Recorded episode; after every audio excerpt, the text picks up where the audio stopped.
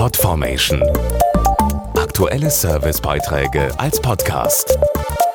Regelmäßige Infos und Tipps aus den Bereichen Gesundheit und Ernährung.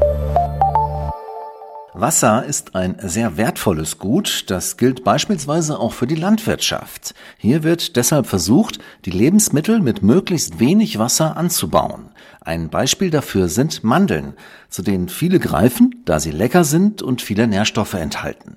Viele Mandeln kommen aus Kalifornien zu uns. Mandeln sind ein gesundes und beliebtes Lebensmittel. Sie brauchen, wie jede andere Pflanze auch, Wasser zum Wachsen.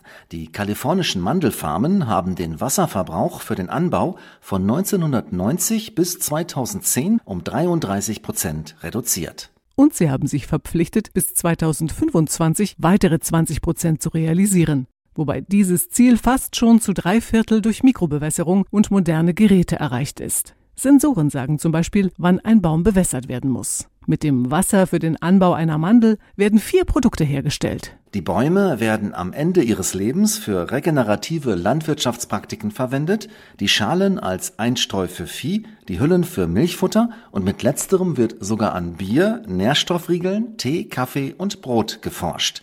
So schonen die Farmen Ressourcen und bauen verantwortungsvoll Mandeln an. Mehr unter mandeln und Nachhaltigkeit.de. Podformation.de Aktuelle Servicebeiträge als Podcast.